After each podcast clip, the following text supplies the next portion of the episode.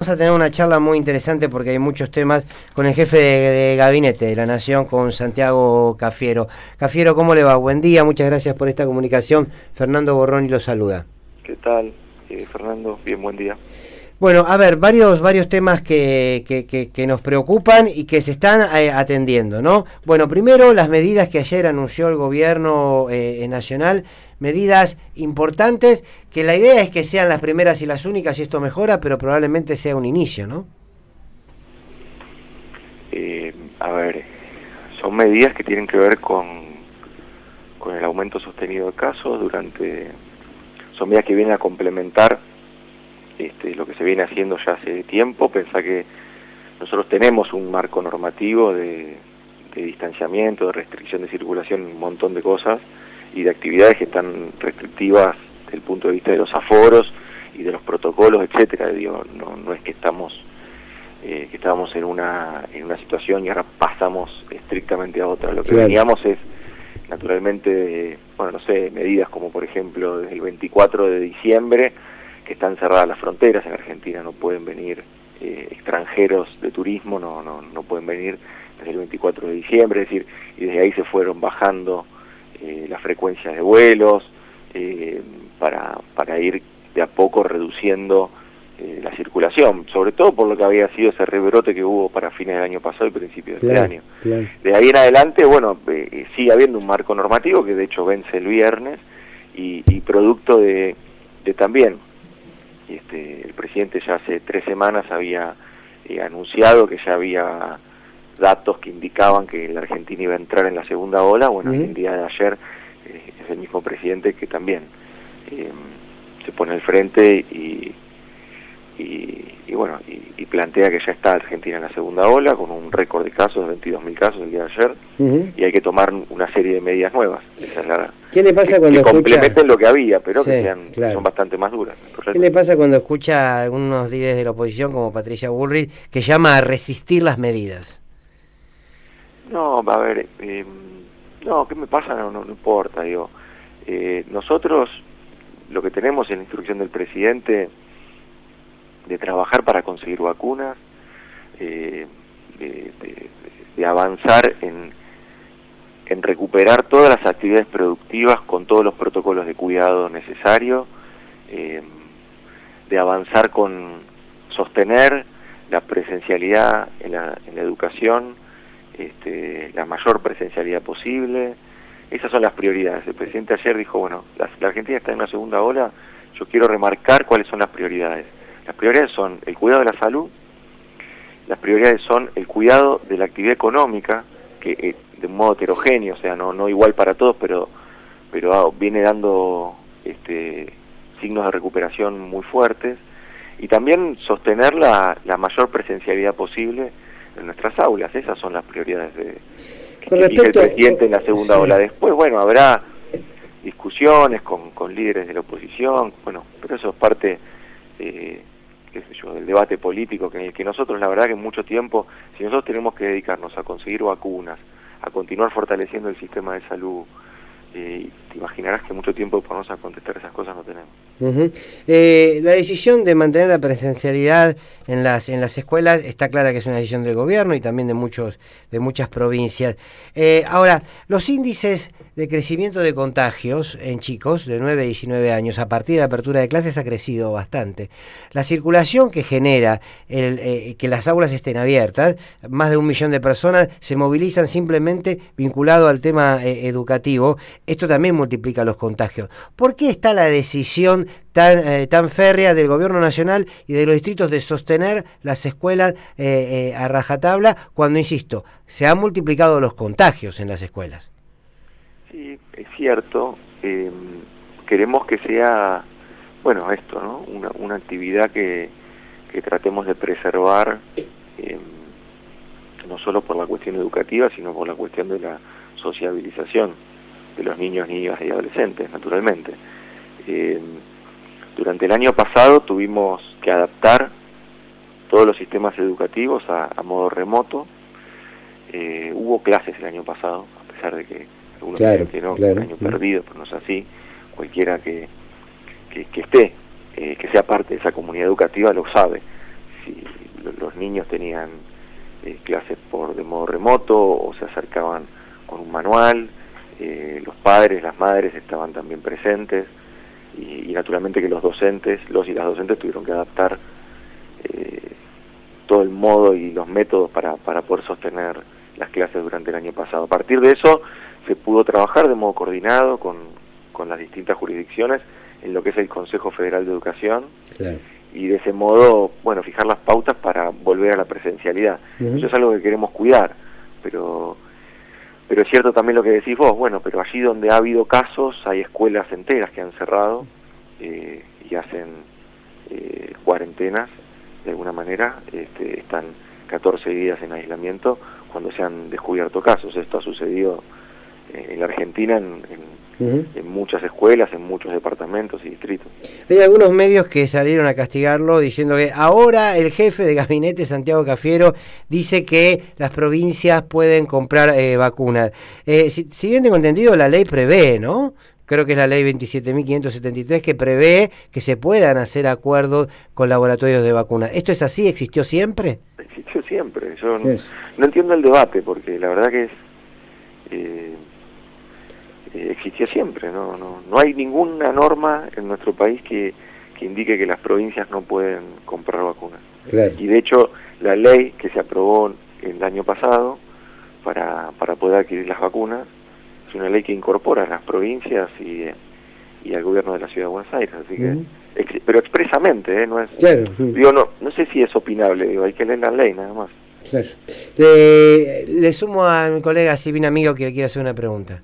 Buen día, Santiago. Con respecto a las medidas que van a regir hasta el 30 de abril, que son una continuidad, como decís vos, no es que es algo nuevo, eh, ¿crees que quizás se extiendan más allá del 30 de abril?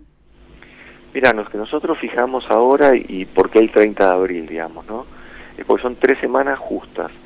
Nosotros necesitamos tres semanas para bajar eh, la cantidad de circulación eh, de personas y poder de ese modo dedicarnos a vacunar con con un objetivo bien preciso que lo planteó el presidente también el día de ayer, vacunar a la mayor cantidad de mayores de 70 años del país.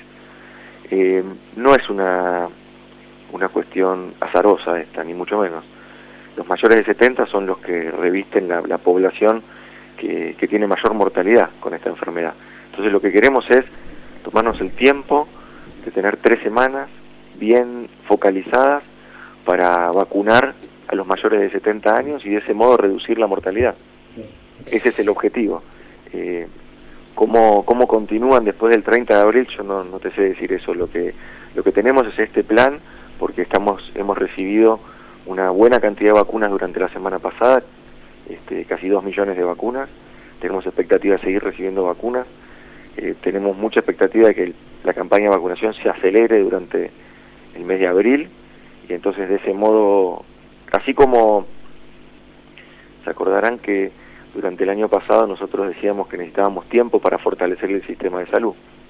Y toda la comunidad, la ciudadanía en su conjunto, eh, nos dio ese tiempo, eh, tomando las medidas de cuidado, aislándose en sus casas, eh, nos dio ese tiempo. De ese modo nosotros pudimos fortalecer el sistema de salud en un momento donde no había vacunas ni había tratamiento. Lo que había era bueno la capacidad de de todo el sistema de salud, de los médicos, las médicas, enfermeros y enfermeras, de poder asistir y dar este, respuesta a aquellos que, que necesitaban una atención médica porque tenían un cuadro severo. Sí. Eh, así se hizo durante el año pasado, se pidió ese tiempo y la comunidad y la sociedad se lo dio.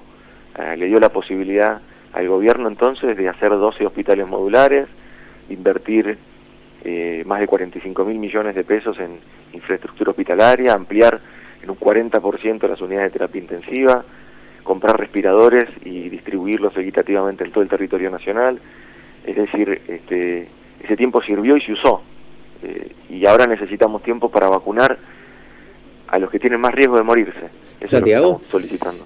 Sí, eh, Santiago, jefe de gabinete, Alan Longi, lo saluda. Preguntarle, justamente, faltan todavía dos millones de vacunas del acuerdo de Sinopharm. ¿Ya hay una, alguna fecha para un vuelo tentativo para que las vaya a buscar? Mira, de los acuerdos faltan muchas, eh, no faltan solo dos millones. Eh, de los acuerdos que tiene la Argentina, la Argentina empezó estas negociaciones con los laboratorios y hasta incluso con fondos soberanos, como es el Fondo de Amaleya, el año pasado. Eh, el marco normativo del que hablábamos recién es un marco normativo que también eh, se tuvo que hacer casi a medida para poder comprar eh, y adquirir vacunas contra el COVID. y eso se hizo el año pasado, es decir, la Argentina tiene contratos por más de 65 millones de vacunas, tiene compras hechas por más de 65 millones de vacunas. Naturalmente que lo que estamos esperando es que que los plazos de entrega se aceleren, como todo, me parece es un deseo compartido. Lo saco un poquito del tema y le pregunto por la situación de las PASO. ¿Cómo está la discusión? Hay un sector de la oposición que tiene la intención de poder mover la fecha de las PASO, como está proponiendo el gobierno nacional, y otro sector que claramente se opone. ¿Cómo, cómo evalúa esta instancia y hacia dónde se encamina? No, nosotros siempre fuimos eh, muy respetuosos de lo que se planteaba el año pasado como como perspectiva y como debate. Había muchos gobernadores que planteaban, de distintos colores políticos, que planteaban este, que había una superposición entre el calendario de vacunación y el calendario electoral, y que por ahí eso ameritaba generar un debate en el Congreso para ver si, si existía la posibilidad de, modificar ese cronograma. Hasta aquí eh, son solo conversaciones, no, no ha habido mucho más que eso. Entiendo que tiene que haber un consenso de, de, las fuerzas políticas como para, para avanzar en un, en un cambio de cronograma electoral y así se está buscando ese consenso en, en, la Cámara de Diputados. Mientras tanto, el ministro del Interior y, y, yo venimos trabajando en el cronograma actual, eh, eh, en el calendario electoral actual. Pero bueno, es parte, me parece, de un debate que se está dando y, y la verdad que nosotros no queremos apresurar ninguna opinión sobre eso. Le hago la última pregunta agradeciéndole por, su tiempo y por esta conversación. Yo entiendo, usted lo dijo muy claro al principio de la nota, que con todo el trabajo que tienen para hacer y que se ve, eh, la verdad es que contestarle a, la oposición o algunos dichos de Bullrich, la verdad que parece medio una pérdida de tiempo. Ahora, entiendo que se debe hacer muy difícil frente a una oposición que sistemáticamente hizo hace pocos días un documento, eh, la verdad que indignante, ¿no? Una oposición que no colabora en nada. Y le tomo un dato que reflexionábamos el otro día. Cuando el levantamiento cara pintada que encabezó Aldo Rico bajo el gobierno de Raúl Alfonsín, recuerdo una imagen que usted la debe recordar, por supuesto, que estaba Alfonsín en el balcón, previamente ir a Campo de Mayo a hablar con Aldo Rico y, exigir la, la rendición, y detrás de Alfonsín estaba Cafiero. ¿No? Estaba Antonio Cafiero. ¿Por qué? Porque el peronismo, como oposición, dijo, Señores, acá hay un valor que es la democracia. Todos defendemos la democracia y una vez que la tenemos consolidada o por lo menos protegida, después seguimos discutiendo en la arena política. Había un valor supremo a defender y ahí estaba el rostro de, Antonio Cafiero y de otros dirigentes del peronismo. Hoy ve uno que esta oposición parece que no tiene como un valor supremo, ni que la vida lo es. De decir, bueno, a ver, paremos acá un poquito, pongámonos de acuerdo, avancemos juntos contra la pandemia, contra el COVID, y luego seguimos en la arena política. ¿Usted lo ve así? Tenemos una oposición que parece que no tiene límites. Mira, yo creo que el año pasado, este, te agradezco el recuerdo de mi abuelo primero, este, y es realmente una foto muy importante para, para lo que, o que construye los cimientos de un sistema democrático que, que también este, ha tenido cimbronazos, pero siempre este, toda la dirigencia política ha, este, en ese sentido, abonado a continuar en, este sistema democrático, así que eso es muy bueno. Y creo que parte de esos cimientos, e, esa foto este, es parte de esos cimientos. Con respecto a, eh, para no tan lejos, el año pasado realmente hubo un acompañamiento importante de parte de la oposición, o por lo menos una gran parte de la oposición, o de la dirigencia política, y, el llamado del presidente de ayer es justamente a eso, a volver a ese esa unidad, eh, en el sentido más, más amplio, la unidad de los argentinos para luchar contra la pandemia. El presidente vuelve ayer a, llamarnos a la reflexión a todos y me parece que es necesario. Estamos, Argentina está avanzando, está iniciando la segunda ola eh, y necesitamos salvar vidas. Santiago Cafiero, muchísimas. El presidente bien, ¿no? Está bien. Está bien, sí, está muy bien. Bueno, muchísimas gracias por esta comunicación, ha sido muy amable. ¿eh? A ustedes. Era Santiago Cafiero, jefe de Gabinete Nacional.